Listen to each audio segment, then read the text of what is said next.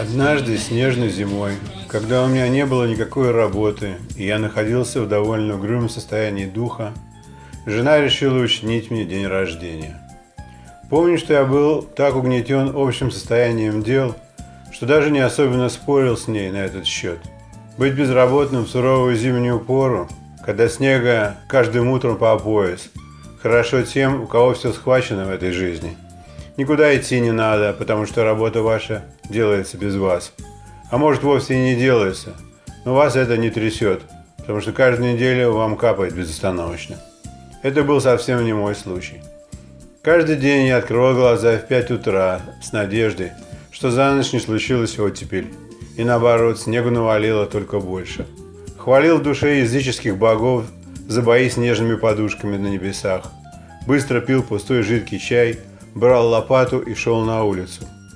У меня было большое преимущество перед другими уборщиками снега. Им, мексиканцам, нужно было сюда приехать из другого города.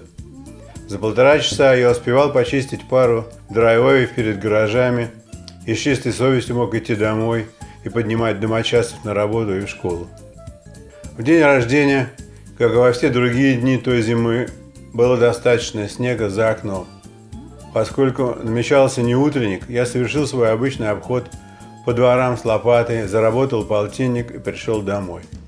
В холодильнике стояло почти что все готовое для вечерней встречи. Время, помню, тянулось медленно до той поры, пока пришла со службы жена. И финальные приготовления к приему вечерних гостей закипели. Но что-то с нами было не так. Мы необычайно молчали, а потом после пары бокалов красного откровенно поругались и замолчали вообще. Потом молча накрыли на стол. В дверях в гостиную появился сын с застенчивой улыбкой предвкушения праздничного вкушения. Но вкушение для него состоялось в другом месте. Жена оделась по-зимнему, пожелала мне спокойных гостей, взяла сына и ушла в пургу. Я был, конечно, расстроен уходом первых и последних родственников, но на общем фоне угрюмости жизни это значило не больше, чем если получить 16 дробин в задницу вместо 15. Гости должны были подтянуться к полувосьмого, но где-то около семи вечера звонил телефон. Меня поздравили с ДР, а потом вдогонку сообщили, что приехать они не смогут за снегопада. Подобные звонки повторились еще пару раз, и я понял, что мне грозит одиночество. Я совсем было хотел убирать все снесное в холодильник, и тут только подумал, что это недостойно. А что же тогда достойно? Достойно накормить первых встречных поперечных, кто такой еды никогда в жизни до то ли не видел, никогда больше не увидит. Так я и сделал.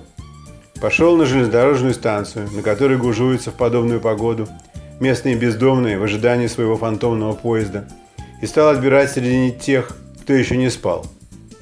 Надо заметить, что американские бездомные уважают свой комфорт, в смысле насиженного места, под мостом или в другом публичном месте, намного больше бесплатной еды.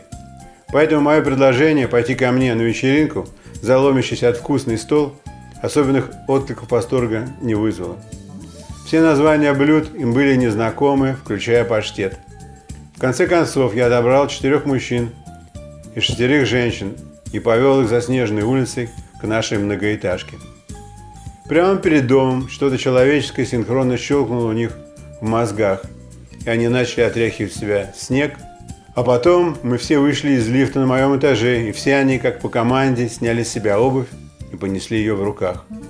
Прямо перед квартирой гости побросали свою обувь на пол. Там же перед квартирой они оставили свою верхнюю одежду. Я почувствовал большой душевный прилив. Прямо с того момента, когда они начали брести за мной след-след от станции, а в квартире так и вообще заликовал. Такого дня рождения наверняка не имел никто из моих знакомых. Всем гостям сразу потребовался туалет, но никто никого не гнал и не говорил, что если его сию минут не пропустят без очереди, то может произойти неповторимое.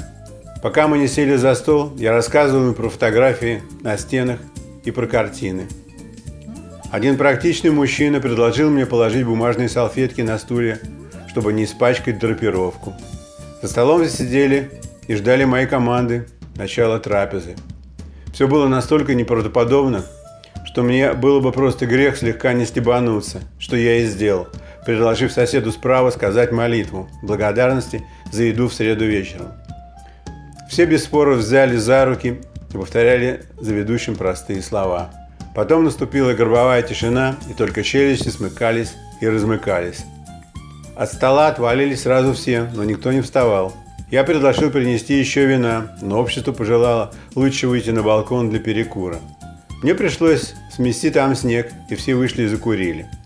Кроме сигарет по кругу заходили три джойнта. Только тут я первый раз подумал о возможной инфекции. Есть, однако, больше никто не стал. Одна женщина в комнате попросила резиновые перчатки и добровольно сгребла всю посуду для ее дальнейшего мытья. Другая женщина приняла с меня жалеть, что я такой весь несчастный из себя, без бабы. Она вдруг заизвинялась, что пришла на ДР без подарка.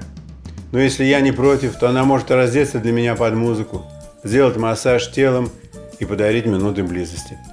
Помню, что я смеялся, как нечистая сила. Подарка я не принял, а ее увел в ванную один из мужчин. Кто-то предложил поиграть в лото. Мойщица посуды сообщила мне, что посуда помыта, ничего не разбилось, и попросила разрешения помыть голову. Один из мужчин сказал, что он хотел бы остаться здесь до утра, но был одернут другими за непочтительность к дому и хозяину. Все забрались и исчезли в считанные минуты. Только женщина с мокрой головой досыхала на кухне. Жена появилась дома около полуночи и с порога поинтересовалась, откуда такой странный запах. Я сказал, что так пахло весь вечер Ларочка Дубенская передовыми духами пляж. За время посещения у меня пропали три рубашки, которые сохли в ванной, и пара кедов.